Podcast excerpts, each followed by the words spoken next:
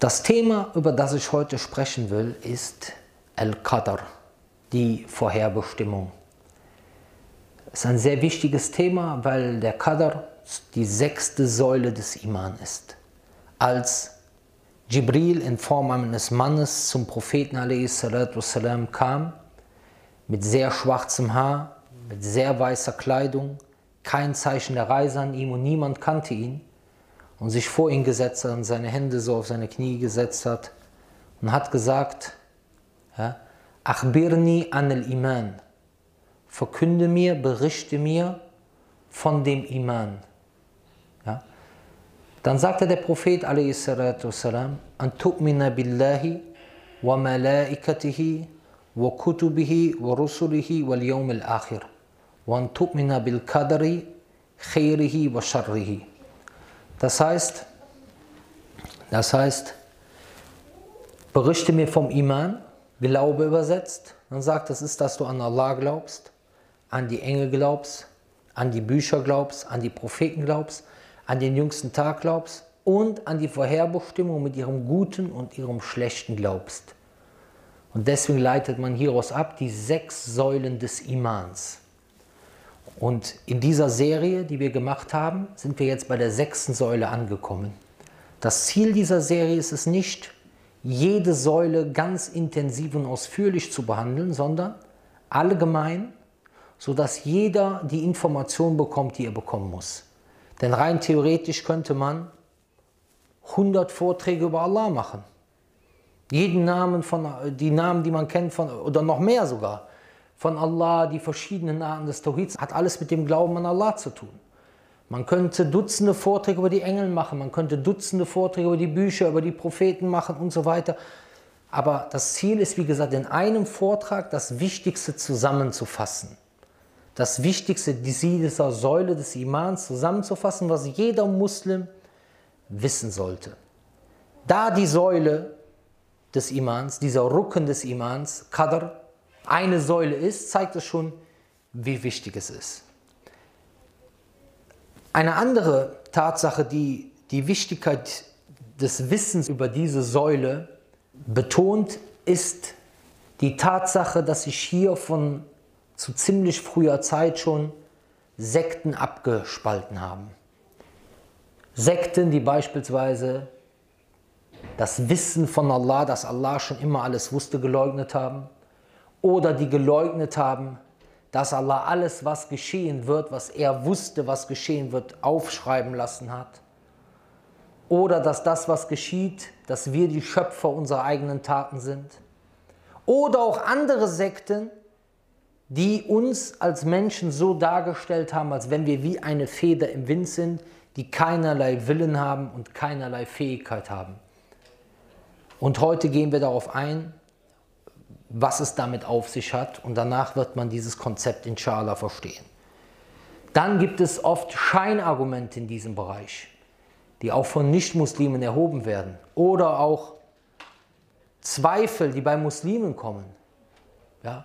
Warum ist das Leben eine Probe, wenn Allah doch sowieso schon geschrieben hat, was passieren wird? Warum bin ich für meine Taten verantwortlich, wenn Allah das doch geschrieben hat? Warum hat Allah die Menschen erschaffen und er weiß, dass die meisten in die Hölle gehen. All diese Aussagen. Das Schöne daran ist, dass es eigentlich sehr einfach zu beantworten ist. Und das Schönste daran ist, dass man damit diese irregegangenen Gruppen, wie zum Beispiel christliche Missionare, die damit kommen, vollkommen vernichten kann. Denn sie haben kein Konzept von Qadr, müssen aber gleichzeitig auch glauben, dass Gott schon immer wusste, was passiert ist. Und sie haben auch keine Antwort darauf, wer denn alles erschaffen hat. Und dadurch merkt man, dass das Konzept von Gott im Islam das perfekte Konzept ist. Dass im Islam Allah geehrt wird, verehrt wird und erhoben wird wie in keiner anderen Religion. In keiner Religion hat der allmächtige Gott die Stellung wie im Islam. Und das wird insbesondere deutlich, wenn man das Konzept von Qadr, das Konzept der Vorherbestimmung, verstanden hat. Ich fasse das Konzept von Qadr erstmal kurz zusammen, Und dann könnt ihr mir auch sagen, warum manche Sachen auf den ersten Blick schwer verständlich sind, aber auf den zweiten Blick leicht zu beantworten sind. Man redet von Säulen des Qadars, Arkanul Qadar, oder man redet von Maratibul Qadar. Martaba heißt Rang von Qadar, von Vorherbestimmung. Da gibt es vier Ränge, die müsst ihr euch merken. Und ich fasse die erstmal kurz zusammen. Erstens, das Wissen. Das Wissen von wem? Das Wissen von Allah. Wie ist das Wissen von Allah? Allah hat schon immer alles gewusst und nie etwas vergessen. Das heißt, er wusste schon von Ewigkeit her, bevor er die Schöpfung erschaffen hat, was passieren wird, nachdem er sie erschaffen hat und was sie tun werden. Und er hat niemals etwas vergessen. Und sein Wissen geht sogar noch weiter, aber da komme ich nachher inshallah zu, wenn ich detaillierter auf diese Säule bzw. auf diesen Rang des Qadars, der Vorherbestimmung eingehe. Das heißt, Allah hat immer alles gewusst. Das heißt, die Vorherbestimmung dreht sich sehr stark um was? Um das Wissen von Allah. Al-Ilm. Das Wissen von Allah. Zweitens, Al-Kitaba, das Schreiben. Allah hat 50.000 Jahre, bevor er die Schöpfung erschaffen hat, hat er einen Stift erschaffen und ihm befohlen, alles zu schreiben, was passieren wird. Und das ist in Lawhul Mahfuz, in der wohlbewahrten Tafel. Das heißt, er wusste schon immer, was passieren wird, wer erschaffen wird, wer sein wird und er hat das schreiben lassen. Das, was er wusste, hat er schreiben lassen. Drittens, sein Wille. Man unterscheidet den Wille in verschiedenen Arten von Willen, aber erstmal sein Wille. Das heißt, alles, was geschieht, kann nur geschehen durch den Willen von Allah. Dabei ist es unabhängig, ob Allah das, was geschieht, liebt oder nicht liebt. Das heißt, der Wille, El-Mashiach. Ja? Man unterscheidet auch in Irada Kauniya und Irada Shar'iyya, da kommen wir nachher ins Glas, weil Irada ist auch ein Begriff, der Wille, wollen, möchten heißt. Zum Beispiel auf Arabisch sagt man Uridu, ich möchte. Yuridu, er möchte. Nuridu, wir möchten, wir wollen, okay, der Wille. Vierte Säule, beziehungsweise vierter Rang des Qadr ist was? Ist seine Schöpfung. Dass Allah alle Geschöpfe und ihre Taten erschaffen hat. Er hat alle Geschöpfe und ihre Taten erschaffen. Das sind die vier Rangstufen beziehungsweise die vier Säulen des Qadrs. Okay, jetzt. Warum verwirrt der Qadr einige Leute? Schaut euch diese vier Säulen an. Das Wissen von Allah. Allah hat es schreiben lassen. Der Wille von Allah. Die Schöpfung von Allah. Warum ist vieles schwer nachvollziehbar? Weil es über unserer Vorstellungskraft ist. Und warum ist es über unserer Vorstellungskraft? Weil es mit den Eigenschaften von Allah zu tun hat. All diese vier Säulen haben mit den Eigenschaften von Allah zu tun. Und die Eigenschaften von Allah sind über unserer Vorstellungskraft. Kein Mensch kann sich vorstellen, dass jemand schon immer alles wusste. Kein Mensch kann sich vorstellen, alles wurde geschrieben, was er wusste, was geschehen wird. Und sein Wille durchdringt alles und er hat alles erschaffen. Das sind Dinge, die über unserer Vorstellungskraft sind. Und das ist erstmal das, was wir verstehen müssen, wenn wir über Qadr, über diese Säule reden.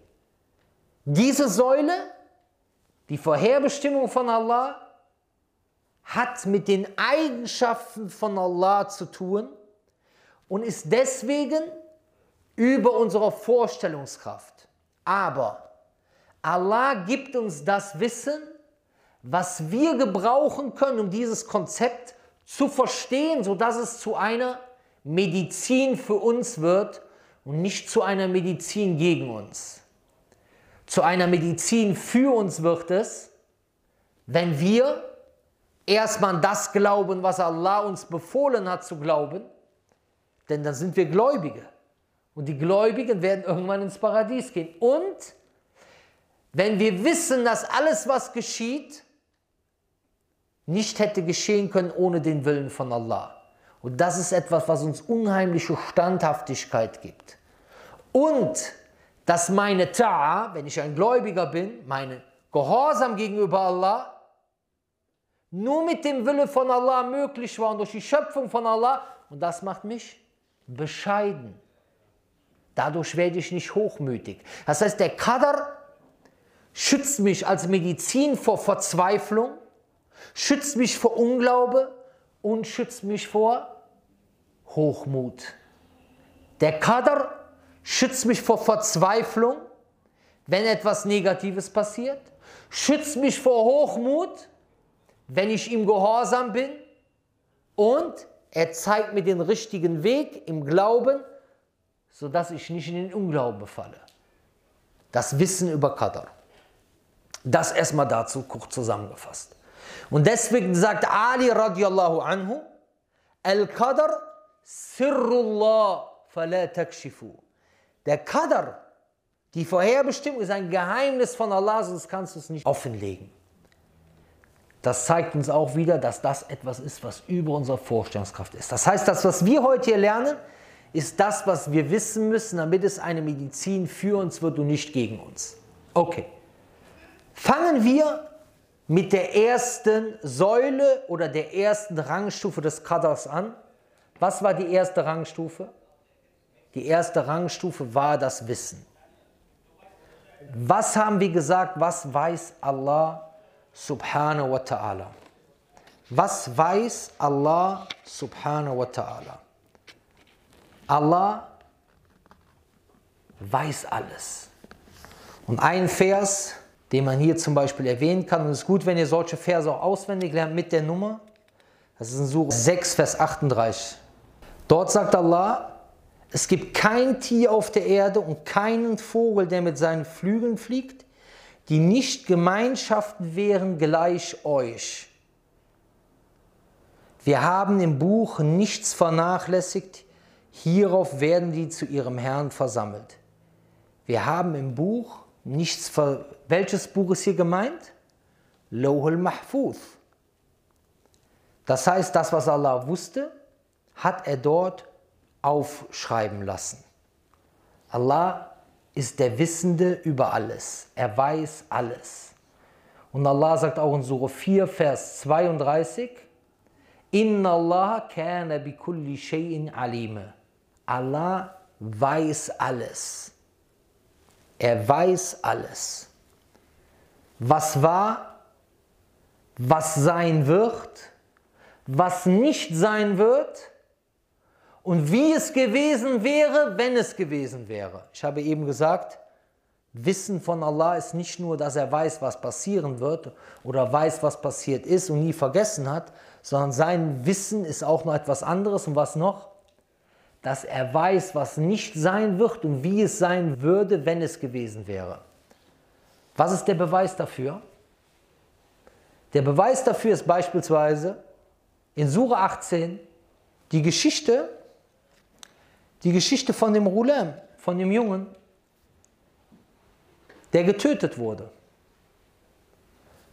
Die Geschichte von dem Jungen, der getötet wurde. Und dann sagt Allah subhanahu wa ta'ala, sinngemäß am Ende, beziehungsweise Khidr sagt das zu Musa, wenn er gelebt hätte, dass er seine Eltern in große Versuchung gebracht hätte. Und für den Jungen ist das eine Gnade, weil er ist gestorben, bevor er in das Alter von Taklif gekommen ist, wo er verantwortlich ist für seine Taten. Das dazu. Wo lernen wir hier in dieser Geschichte in Sura 18, das ist Suratul Kaf, die wir freitags lesen sollten, wo lernen wir hier mit dem Qadar umzugehen? In dieser Geschichte. Wir lernen hier etwas über das Wissen von Allah, lernen wir hier in dieser Geschichte, ja, mit dem Jungen. Aber wir lernen gleichzeitig dieses Bewusstsein. Die Eltern von diesem Jungen, der von Khidr getötet wurde, sie werden bis zu ihrem Lebensende an ihren Jungen denken. Aber ihnen wird nicht bewusst sein, dass hätte er gelebt, dass er sie in große Bedrängnis gebracht hätte und vielleicht sogar in die Hölle geführt hätte. Aber am jüngsten Tag werden sie wissen, dass das eigentlich etwas Gutes für sie ist. Das heißt, wie hilft uns hier diese Geschichte, die mit dem Qadr zu tun hat? Sobald dir etwas Schlechtes passiert, sagst du, wer weiß, was Allah Positives in diese Sache hineingelegt hat. Beispiel. Beispiel. Ein Mann vor einigen Jahren hat sein Flugzeug verpasst, vor 20, 30 Jahren, Richtung Saudi-Arabien. Diese Geschichte habe ich mal von Bilal Phillips gehört, auch in einem Vortrag über Katar. Und er war dort am Flughafen und er wusste, wenn er jetzt das Flugzeug verpasst, verpasst er seinen Job. Am Ende ist dieses Flugzeug abgestürzt. Vielleicht irgendeine Frau kriegst du nicht. Du willst vielleicht jemanden heiraten und du bist sozusagen, wie man immer so schön sagt, unsterblich verliebt und du kriegst sie nicht. Aber Allah weiß vielleicht, dass sie nicht gut für dich gewesen ist. Das heißt, der Qadr, der Glaube an die Vorherbestimmung von Allah, hilft dir hier. Immer wieder. Und macht dich standhaft bei Sachen, die nicht funktionieren. Du kriegst einen Job nicht, du sagst, wer weiß, wofür es gut ist. Du musst ein Studium abbrechen, du sagst, wer weiß, wofür es gut ist.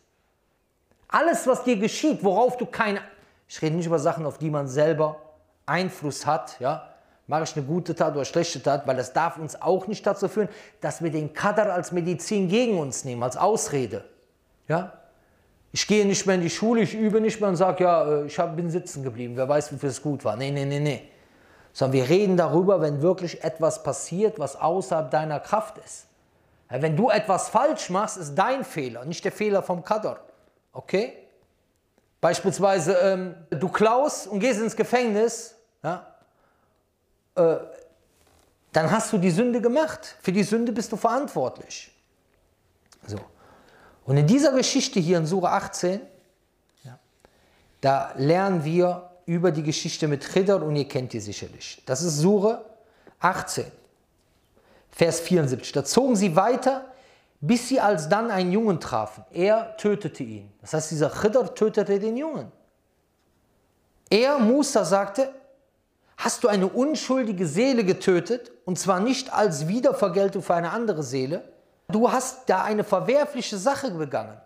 Das heißt, er tadelt ihn dafür. Musa sagt, was hast du hier gemacht? Und natürlich im Normalfall nicht, dass das jetzt jemand versteht, als seine Geschichte als eine Lehre. Nicht, dass jemand denkt, jetzt könnte man Kinder töten. Das hat damit nichts zu tun. Ja, Kinder töten ist haram. Das ist eine Ausnahmegeschichte aus der Vergangenheit mit Khidr. Okay. Er sagte, habe ich dir nicht gesagt, dass du bei mir nicht wirst aushalten können? Am Ende, in Vers 80, sagt er, was den Jungen angeht, so waren seine Eltern gläubige Menschen. So. Und jetzt, um die zu retten, dass sie durch seine Aufblendung, durch seinen Unglauben bedrücken würde, ist was? Ist er getötet worden, hat sie nicht bedrückt, hat sie nicht in den Unglauben geführt, etc. etc. Was lernen wir aus dieser Geschichte? Was das Wissen von Allah angeht. Allah weiß, was passiert ist, was passieren wird, wie es passieren wird. Und er weiß, was nicht passiert und wie es geschehen würde, wenn es geschehen würde. Denn hier wird gesagt, wenn der gelebt hätte, hätte er das und das gemacht. Das heißt, das Wissen von Allah geht noch weiter. Und das ist das, was ich meine über die Perfektion unserer Religion, wie Allah beschrieben wird, wie der allmächtige Gott beschrieben wird. Okay. So, dann haben wir hier noch verschiedene Verse über die Allwissenheit Allahs. وعنده مفاتيح الغيب لا يعلمها إلا هو. Sure An'am, Vers 59. Und bei ihm sind die Schlüssel des Verborgenen, niemand kennt sie außer ihm. وَيَعْلَمُ مَا فِي الْبَرِّ وَمَا فِي الْبَحْرِ Und er weiß, was auf dem Land ist und was auf dem Meer ist. وَمَا تَسْكُتُ مِنْ بَرَكَةٍ إِلَّا يَعْلَمُهَا Und es fällt kein Blatt, außer dass es weiß. Guck mal, wie Allah hier beschrieben wird. Sogar jedes Blatt, was fällt, in jedem Jahr, in jeder Stelle auf der Welt, Allah weiß es. Guck mal, wie der Koran Allah beschreibt. Wenn du darüber nachdenkst, wie groß ist diese Gewaltigkeit, soll dich dazu führen, ihn anzubeten. Ja? ولا حبة في ظلمات الأرض ولا رطب ولا يابس إلا في كتاب مبين. Wie ich das eben schon vorgesagt habe. Surah 31, Vers 34, Surat Luqman. Ja? Inna Allah indu ilmu sa'a. Bei Allah ist das Wissen von der Stunde. Wa yunazzilu ghayth. Und er sendet den Regen herab. Wa ya'lamu ma fil arham. Und er weiß, was in den Bäuchen ist. Hier kommen dann einige heute und sagen, ja, weiß ja nicht nur Allah, was in den Bäuchen ist. Wir können ja heute gucken, durch Ultraschall, ob das ein Junge oder ein Mädchen ist. Was antworten wir darauf? Erstens, erstens, Stimmt. Kann man, man kann sich aber auch vertun. Zweitens, Allah sagt dir nicht das Geschlecht, sondern er weiß, was in den Bäuchen ist. Das heißt, er weiß sogar, was dieser Mensch machen wird, wann er es machen wird. Er weiß alles darüber. Dieses Kind, dieses Embryo, was im Bauch ist, Allah weiß alles, was damit geschehen wird. Okay. وما تدري نفس ماذا تكسب غدا وما تدري نفس بأي أرض تموت und keine Seele weiß, was sie morgen erlangen wird und keine Seele weiß, in welcher Erde sie stirbt. Wie viele Leute gab es schon, die versucht haben, sogar Selbstmord zu machen und sind trotzdem gestorben? Okay, jetzt ist natürlich die Frage, wie ist es mit Vorhersagen? Zum Beispiel, der Prophet a.s. macht eine Prophezeiung. Er sagt zum Beispiel, das und das wird kurz vor dem jüngsten Tag passieren. Zum Beispiel bei einer Schlacht hat er gesagt, hier wird der liegen, hier wird der liegen, hier wird der liegen. Und genauso ist es gekommen. Bei welcher Schlacht war das? Bei der Schlacht von Badr. Wie ist es mit, und genauso ist es gekommen. Wie ist es damit? Das ist etwas, darüber sagt Allah subhanahu wa ta'ala in Surah 72, Alimul Ghaibi fala yuthiru ala Ghaibi ahada. Der Wissende des Verborgenen, so enthüllt er niemanden das Verborgenen, illa man irtada min Rasulin, außer einen Gesandten, dem er das bewilligt. Okay? Wenn jetzt jemand kommt mit solchen Sachen, ja, aber der Prophet wusste dies und der Prophet wusste das, ja, das sind Offenbarungen, die ihm gegeben wurden von dem, was eigentlich verborgen ist. Okay. Und an dieser Stelle wollte ich kurz erwähnen, dass es haram ist, auch wenn das nichts mit dem Thema direkt zu tun hat, zu Wahrsagern zu gehen. Und dass, wenn man das macht, einfach nur um sich darüber zu informieren, 40 Tage das Gebet nicht angenommen wird. Das heißt nicht, dass man nicht beten soll, weil dann macht man nochmal eine große Sünde, aber man hat keinen Lohn von diesem Gebet zu tun. Wie mit dem Alkohol, heißt nicht, dass man nicht beten soll, wenn man Alkohol getrunken hat und wieder nüchtern ist, weil manche denken dann, jetzt dürfen sie 40 Tage nicht beten. Nein, du hast keinen Lohn zu erwarten. Okay, hier 40 Tage. Und der, der glaubt, der dem Wahrsager glaubt, was hat der gemacht? Der hat Unglaube begangen bezüglich dem, was auf Muhammad a.s. herabgesandt wurde. Okay? So, das dazu. So, dann Nächster Punkt, über den wir reden, ist Al-Kitaba, dass Allah alles schreiben lassen hat. Dass Allah alles schreiben lassen hat.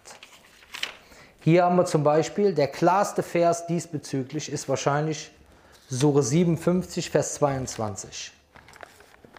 Sure 57, das Surah Al-Hadid, Vers 22. Hier sagt Allah, kein Unglück trifft ein auf der Erde oder bei euch selbst, ohne dass es in einem Buch verzeichnet wäre, bevor wir es erschaffen.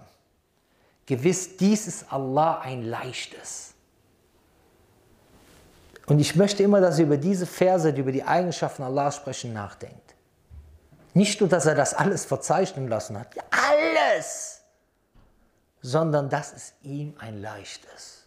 Das macht ihm nichts aus. Das ist für ihn einfach. Dann haben wir Sure 6, Vers 59, das haben wir eben schon erwähnt. Dann Sure 36, Vers 12. وَكُلَّ شَيْءٍ أَحْسَيْنَاهُ فِي إِمَامٍ مُبِينٍ Das heißt, alles haben wir in einem deutlichen Imam verzeichnet. Und Imam heißt hier Buch. Alles. Übrigens, Sure 6, Vers 59, den ich eben erwähnt habe, da steht, Wir haben in dem Buch nichts ausgelassen. Wir haben in dem Buch nichts ausgelassen. Diesen Vers, wisst ihr, wer den benutzt? Das benutzen die, die Koraniten, die sagen, man muss nicht auf die Sunna hören. Dann sagen die, hier steht doch, wir haben in dem Buch nichts ausgelassen. Das heißt, Koran reicht. Ich lese euch meinen ganzen Vers vor, okay? Sure 6, Vers 59. Hier. Angeblicher Beweis der Koraniten. Er verfügt über die Schlüssel des Verborgenen. Niemand kennt sie außer ihm. Und er weiß, was auf dem Festland und im Meer ist. Kein Blatt fällt, ohne dass er es weiß. Und es gibt kein Korn in den Finsternissen der Erden und nichts Feuchtes und nichts Trockenes, das nicht in einem deutlichen Buch verzeichnet wäre.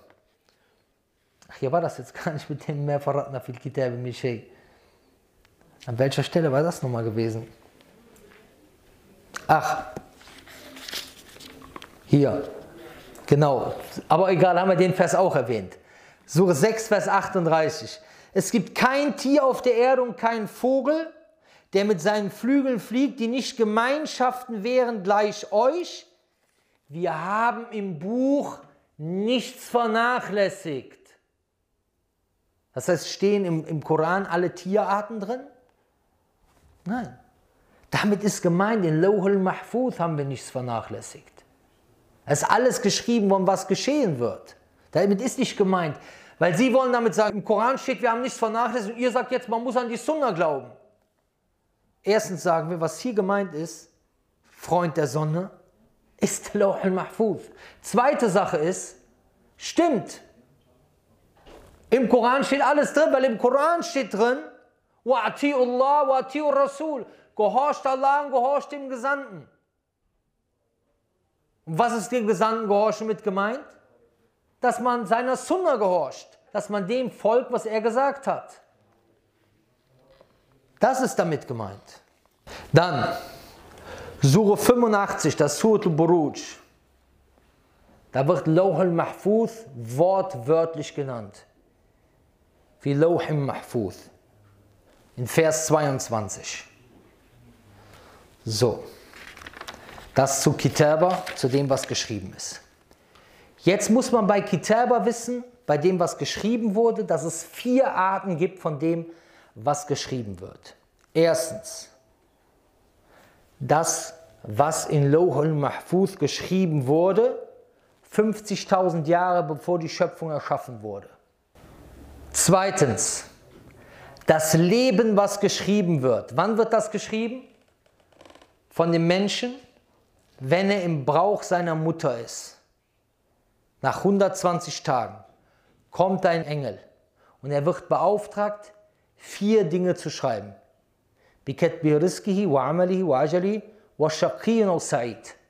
Der schreibt, was? Sein Risk, seine Taten, sein Verweilen und ob er am Ende glücklich oder unglücklich ist. Drittens, jedes Jahr wird geschrieben. Es gibt also noch ein viertes Verzeichnis, dass jedes Jahr etwas geschrieben wird. Sure 44, dort Vers 4 und 5, da sagt Allah, wir haben es wahrlich in einer gesegneten Nacht herabgesandt. Wir haben ja die Menschen immer gewarnt. Sure 44, Surah al-Dukhan in der jede weise Angelegenheit einzeln entschieden wird. Als eine Angelegenheit von uns, wir haben ja immer wieder Warner gesandt. Das heißt, das ist das jährliche Verzeichnis in der Nacht des Qadars. So. Und dann gibt es ein tägliches Verzeichnis, das es gibt. Ein tägliches Verzeichnis. Und das ist zum Beispiel Sure 55, Vers 29. Ihn bittet, wer in den Himmel und auf Erde ist, jeden Tag befasst er sich mit einer Angelegenheit. Jeden Tag befasst er sich mit einer Angelegenheit. Das heißt nochmal, es gibt viermal, wo sozusagen die Vorherbestimmung für jemanden geschrieben wird. Erstens, am Anfang der Zeit, äh, beziehungsweise vor der Schöpfung, wo wurde das geschrieben? Lauh al-Mahfuz, die wohlbewahrte Tafel. Zweitens, zweitens, im Bauch der Mutter durch den Engel. Drittens, jährlich. Viertens, täglich. Okay. Jetzt gibt es Hadithe, die sagen über bestimmte Taten, zum Beispiel jemand, der Silatul Rahim macht, der die Gemeinschaftsbande pflegt oder Istighfar macht, dass sein Risk und sein Leben verlängert wird. Was ist damit gemeint?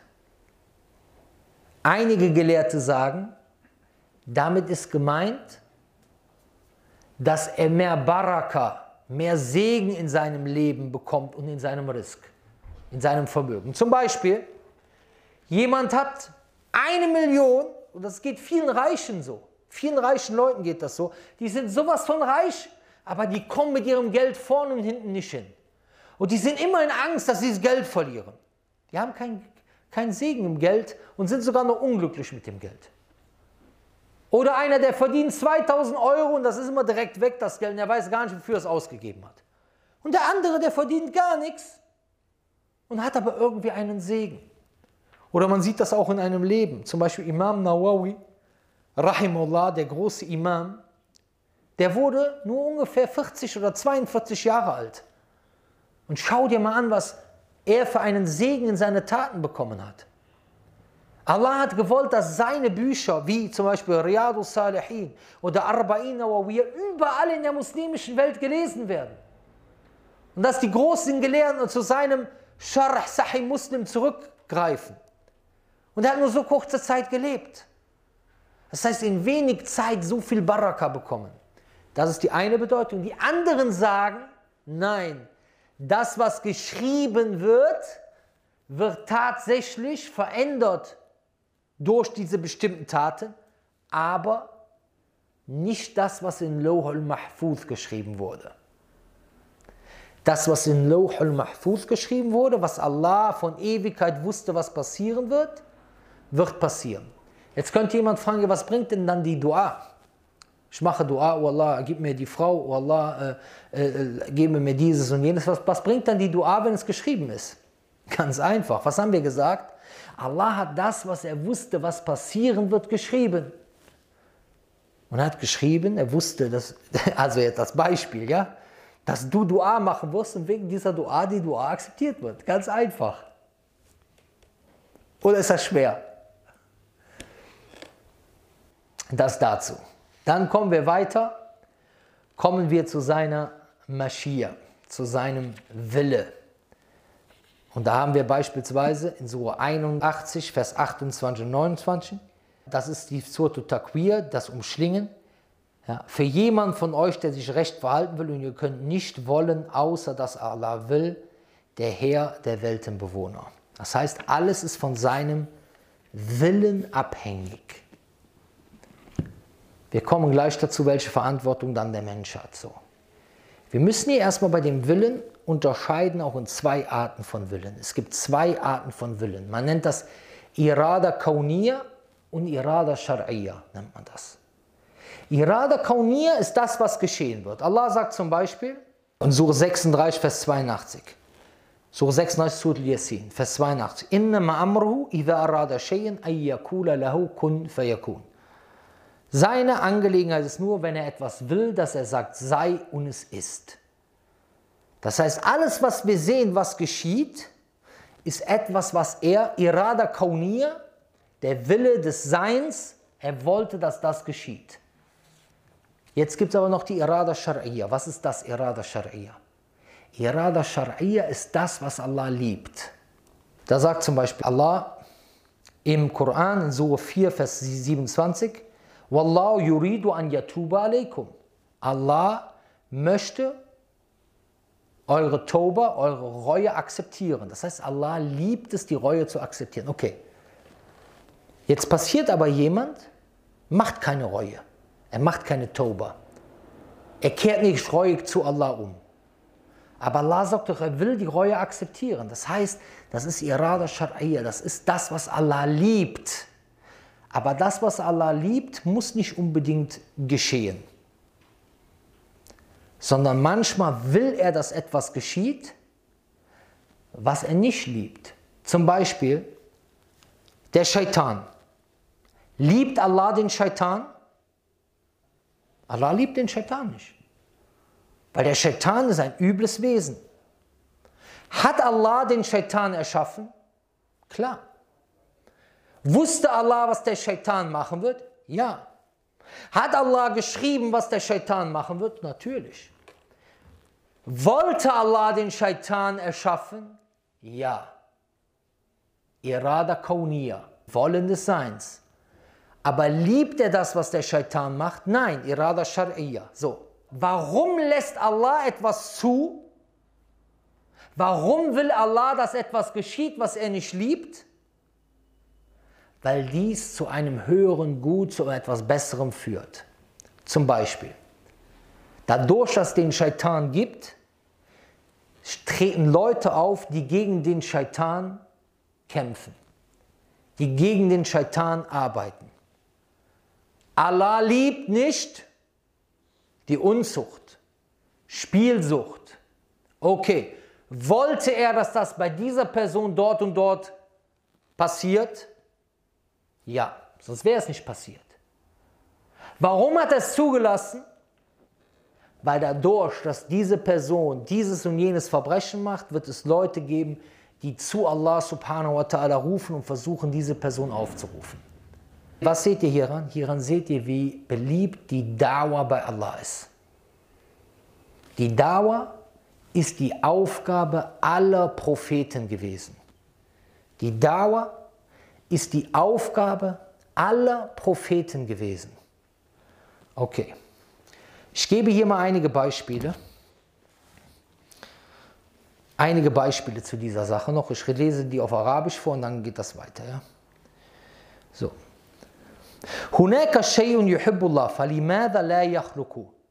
Es gibt etwas, das Allah liebt. Warum erschafft er es nicht? لم يرد وجوده كونا مع أنه يحبه Warum wollte er nicht, dass dies geschieht, obwohl er es liebt? Wie nennt man das, was Allah liebt, was geschieht? Das nennt man Irada Shar'iyya. Wie nennt man das, was geschieht, was auf jeden Fall geschieht, unabhängig, ob es, ob es liebt oder nicht? Irada Kauniya. So, dann sagt der Sheikh hier. ولماذا لم يجعل الله الكفار يتوبون قبل أن يقاتلوا المسلمين ويقتلوهم Und warum hat Allah nicht die Kuffar Toba machen lassen, ja, bevor sie die Muslime bekämpft haben und von ihnen getötet wurden oder sie getötet haben. Jetzt sagt er, لأن وجود الشهداء ووجود الجهاد أحب إلى الله تعالى weil das Vorkommen von Märtyrern und das Vorkommen des Dschihads bei Allah beliebter ist. وهؤلاء كفار لو تابوا قبل أن يقاتلوا المسلمين لما وجد الجهاد und hätten die Tauba gemacht, bevor ja, bevor sie sie bekämpft hätten, hätte es keinen Dschihad gegeben. وَلَمَّا إِسْتُشِدَ الشُّهَدَاء Und die wären nicht als Märtyrer, also die Muslime wären nicht als Märtyrer gefallen. Das ist also, wie gesagt, hier ein Beispiel zu diesem Thema. So. Jetzt erschaffen. Allah hat alles erschaffen. Khalaqakum wa ma ta'malun. Er hat euch erschaffen und das, was ihr tut. Okay. Und jetzt kommt die Frage, die ihr alle im Kopf habt. Okay, er wollte, dass das geschieht. Er hat das erschaffen, er hat es gewusst, er hat es geschrieben. Welche Verantwortung habe ich jetzt noch? Und was habe ich euch ganz am Anfang gesagt? Ihr müsst verstehen, Der Qadr hat mit was zu tun? Mit den Eigenschaften von Allah. Und die Eigenschaften von Allah sind was? Über unserer Vorstellungskraft. Okay. So. Und hier gibt es einen Bereich, den Allah subhanahu wa ta'ala zugelassen hat.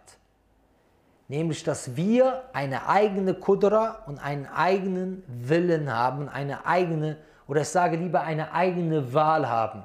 Ja? So.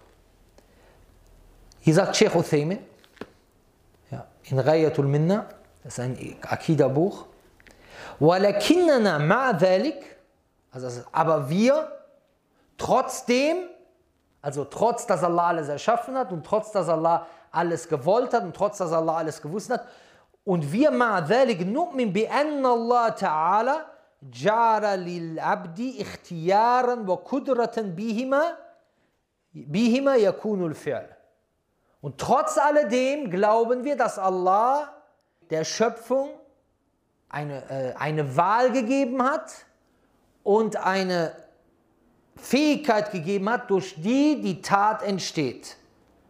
So, was ist der Beweis dafür? Und der Beweis, dass der Diener mit seiner Wahl und mit seiner Fähigkeit die Taten verrichtet, sind folgende.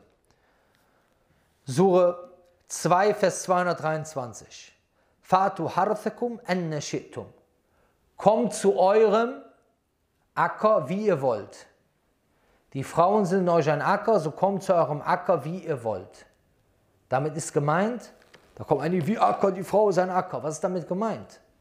Damals die Juden haben behauptet, dass der, der Geschlechtsverkehr in einer bestimmten Position, ja, das heißt vaginal, aus einer bestimmten Position, nämlich von hinten, dass das zu einer Krankheit bei den Kindern führen würde.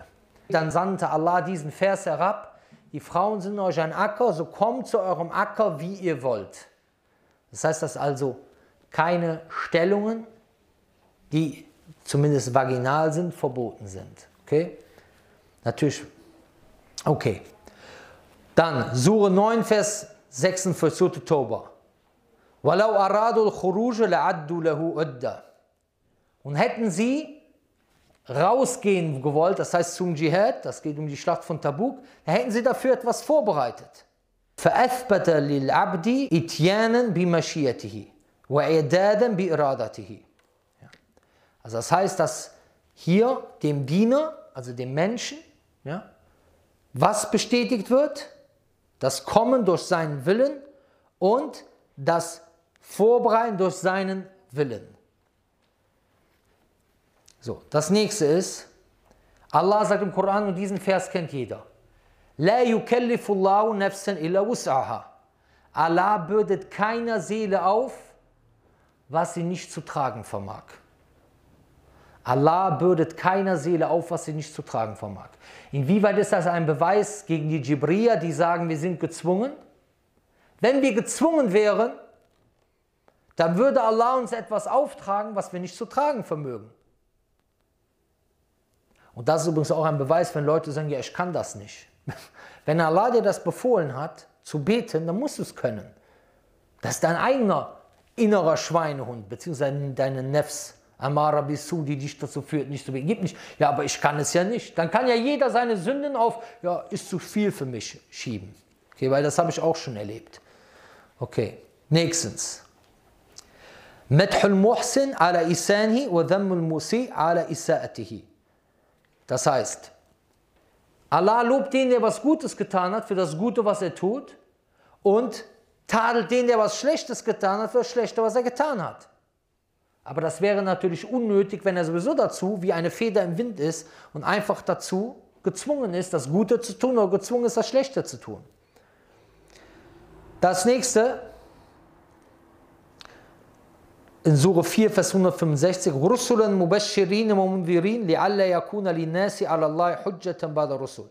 Gesandte als Frohbotschafter und Warner, damit die Menschen keinen Beweis bei Allah haben, nachdem die Gesandten gekommen sind. ولو لا أن فعل العبد يقع بإرادته واختياره ja, also das heißt, hätte der Diener aber nicht die Sachen durch seine Wahl gemacht, die Taten nicht durch seine Wahl gemacht, ja, dann hätte es auch keine Hudja gegeben durch das Entsenden der Gesandten. Ja. Dann, fünftens. أن كل فاعل يحس أنه يفعل شيء أو يتركه بدون أي شعور بإكراه. Jeder, der etwas macht, spürt, dass er etwas macht, ohne gezwungen zu sein. Beispiel. Du fällst die Treppe runter. Du gehst nachts die Treppe runter und fällst oder du gehst die Treppe runter. Du kannst den Unterschied dazu komplett merken. Das eine Mal bist du gezwungen, du wirst einfach mitgerissen gegen deinen Willen. Das andere Mal gehst du mit deinem Willen die Treppe runter. Das heißt, es ist etwas, was man spüren kann. Das heißt, das sind alles Beweise dafür, dass wir die Sachen aus unserem eigenen Willen machen. Das heißt, wir müssen uns vorstellen, was habe ich gesagt? Das Wissen über Qadr soll, über die Verherrlichung, soll eine Medizin für uns sein. Erstens, vor Verzweiflung, wenn etwas nicht funktioniert. Wie hilft das uns hier? Wir wissen, Allah hat das geschrieben. Wir wissen, Allah hat das gewollt. Wir vertrauen auf Allah. Und dann denken wir zum Beispiel an diese Geschichte mit Khidr und dem Jungen. Egal in was dir passiert. Du bist seit Jahren auf der Suche nach einer Frau, du bist seit Jahren auf der Suche nach einem Job. Du sagst dir, ich habe dieses Projekt gemacht, es hat nicht funktioniert. Du sagst ja, Allahu alam, wer weiß, wofür es gut war. Das heißt, du kommst besser mit den Dingen, die negativ für dich wirken im Leben klar. Zweitens, der richtige Glaube. Schaut euch mal hier, da kommen dann zum Beispiel manche Missionare, manche Clowns und sagen, ja, wie, bei euch ist ja alles geschrieben, bei euch ist es geschrieben, die Leute, dieses, jenes, Allah wusste schon, die gehen in die Hölle. Okay, fragen wir ihn. Wusste, du glaubst ja, Jesus ist Gott, wusste Jesus, wer in die Hölle geht? Okay, dann sagt er vielleicht, ja, äh, nee, ich weiß, okay, alles klar, klar, okay, dein Gott wusste nichts, es kann man nichts dafür, okay. Der Vater, wusste der Vater, wer in die Hölle geht? Ja. Okay. Hat er den erschaffen? Ja. Also, er hat den erschaffen. Wollte er den erschaffen? Ja. Okay. Wollte er, dass er diese Sünden macht? Nein. Wollte er nicht. Wer wollte das denn? Der Satan. Der Satan? Ah, der Satan wollte was, Gott wollte es nicht, da musste Satan anbeten. Der Satan wollte was, Gott wollte es nicht. Was sagen wir? Es ist alles im Wille von, von Allah enthalten. Wir haben auf irgendeine Ebene, die über unser Vorstellungsrecht ist, eine freie Wahl.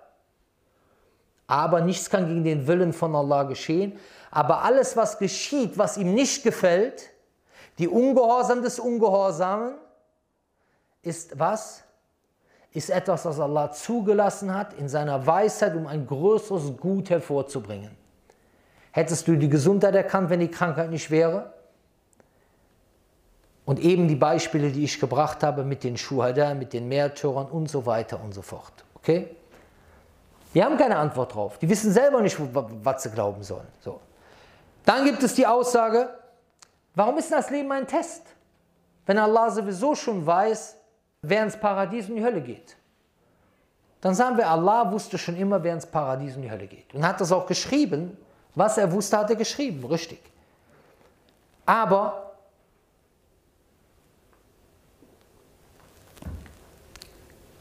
das ist ein Test für dich. Nicht für Allah, um eine neue Erkenntnis zu gewinnen. Und wenn wir im Koran etwas lesen, damit Allah weiß, dann ist damit gemeint, dass er die Leute kenntlich macht. Zum Beispiel, Alif Lam Mim. Hasiban nasu yutraku ayyakuru amanna wa hum la yuftanun? Habt ihr gedacht, ihr werdet in Ruhe gelassen, nur weil ihr sagt, wir glauben und ihr werdet nicht auf die Probe gestellt? Und wir haben schon diejenigen vor euch auf die Probe gestellt. Damit Allah diejenigen kennt, die die Wahrheit sagen, und damit Allah diejenigen kennt, die Lügner sind. Wusste Allah schon vorher, ob die lügen werden oder nicht? Er wusste das schon vorher. Aber in dem Moment, wo die das gemacht haben, das ist also sozusagen ein Kenntlichmachen, Man sagt auch Alimul Reibi wa Shahada, der Wissende des Verborgenen und des Offenbaren, das was geschehen ist. In dem Moment, wo etwas noch nicht passiert ist, ist es Ilmul Reib, Wissen des Verborgenen. In dem Moment, wo es geschehen ist, wird dieses Wissen umgewandelt zu was? Das, was geschehen ist, weil es ja geschehen ist. Aber Allah wusste, dass das geschehen wird. Okay? So. Dann gibt es die nächste Schubha, die hört man heute sehr oft. Allah wusste, dass so viele Menschen in die Hölle gehen werden. Stimmt's? Und er hat sie aber trotzdem erschaffen. Warum hat er die trotzdem erschaffen? Warum hat er nicht einfach Dings? Der Witz an der ganzen Sache ist, diese Sache hörst du entweder von Nicht-Muslimen ja, oder von Christen. Wenn der Christ das sagt, dann sagst du zu ihm, okay, Frage, wusste der Vater, wenn die Hölle geht? Ja. Okay, warum hat er die erschaffen? Deswegen sage ich immer, wenn ihr mit jemandem über den Islam diskutiert, fragt euch immer die Frage, mit wem diskutiert er und was will er damit beweisen. Er will beweisen, der Islam ist falsch. Und wie es immer bei denen ist, bei diesen evangelikalen Missionaren, jedes Mal, wenn die mit einem Argument gegen den Islam kommen, ich habe euch das ja hier schon öfter veranschaulicht, hauen sie sich selber einen Knockout rein. Entweder er sagt jetzt, nee, Gott wusste nicht, was passieren wird, er wusste nicht, wenn die Hölle geht. Das haben wir ja, was hast du denn für einen Gott? Der nicht weiß, was passieren wird? Entweder du sagst, der, der wusste es nicht, dann hast du Gott beleidigt, oder du sagst, du wusste es, aber dann hast du keine Antwort, warum hat es trotzdem zugelassen? Und hier sagen wir, Allah ist nicht verantwortlich für die Ungehorsamkeit des Ungehorsamen. Das ist sehr, sehr wichtig. Er hat die Tat zwar erschaffen, aber er ist nicht derjenige, der dafür verantwortlich gemacht wird. Da sagt man so, وَشَرُّ لَيْسَ إِلَيْكَ قُلْ عُوذُ بِرَبِّ الْفَلَكِ مِنْ شَرِّ مَا خَلَقَ Ich suche Zuflucht beim Herrn der Morgenröte vor dem Üblen, das er erschaffen hat. Was sagt man über das Üble? Er hat das erschaffen. Und der Prophet war aber das Üble wird dir nicht zugeschrieben. Warum? Weil wir eben gesehen haben, auf einer Ebene hat Allah dem Menschen eine Wahl gegeben. Zu entscheiden, Ichtiyar, was er tut. Und Ichtiyar ist sowieso eine Voraussetzung dafür, dass man für eine Sünde verantwortlich gemacht wird, auch im Diesseits. Zum Beispiel, wenn du gestoßen wirst und du fällst irgendwo runter und fällst auf einen drauf, bist gestoßen worden. Und die Person, auf die du drauf fällst, zum Beispiel, du wirst von einem dritten Stock runtergeworfen und du fällst auf, ein, auf einen Kinderwagen drauf, als Beispiel. Und das Kind stirbt, wirst du dann verantwortlich gemacht wegen Mord? Nein, weil du konntest nichts dafür. Du hast diesen Fall nicht mit deiner eigenen Wahl gewählt. So, genau. Warum gehen so viele in die Hölle? Wenn Allah das wusste. So. Der Nicht-Muslim, der das sagt, oder der Atheist, der damit kommt, dem sagen wir erstmal, glaubst du an Gott? Nee. Okay, warum glaubst du nicht an Gott? Dann sagt er meistens, ja, ich habe keine Beweise dafür, dann bringst du ihm Beweise. Zweiter Schritt kommt dann, ja, warum passieren so viele negative Sachen auf der Welt? Dann sagen wir ja hier, du siehst ja, was wir glauben. Es ist ja kein Widerspruch zur Existenz Gottes. Du hast einfach nur ein falsches Konzept von Gott. Ist Gott dazu gezwungen, denjenigen, von dem er weiß, dass er durch seine eigenen Taten in die Hölle geht, vor der Hölle zu retten, indem er ihn nicht erschafft? Nein. Allah sagt, Fa'alun lima yurid. Er macht, was er will. Er macht, was er will. Allah ist nicht dazu gezwungen, weil es dir nicht gefällt, dich nicht zu erschaffen oder die Welt nicht zu erschaffen oder diese oder jene Person nicht zu erschaffen. Das ist etwas, was man hier verstehen muss. In der Bestrafung, dass Allah bestraft, ist etwas Gutes, weil sich darin die Gerechtigkeit Allahs manifestiert. Und wer von Allah bestraft wird, hat die Bestrafung verdient. Das ist mein Vortrag von heute erstmal zu diesem Thema. أقول قولي هذا وأستغفر لي ولكم ولسائر المسلمين سبحانك اللهم وبحمدك أشهد أن لا إله إلا أنت أستغفرك وأتوب إليك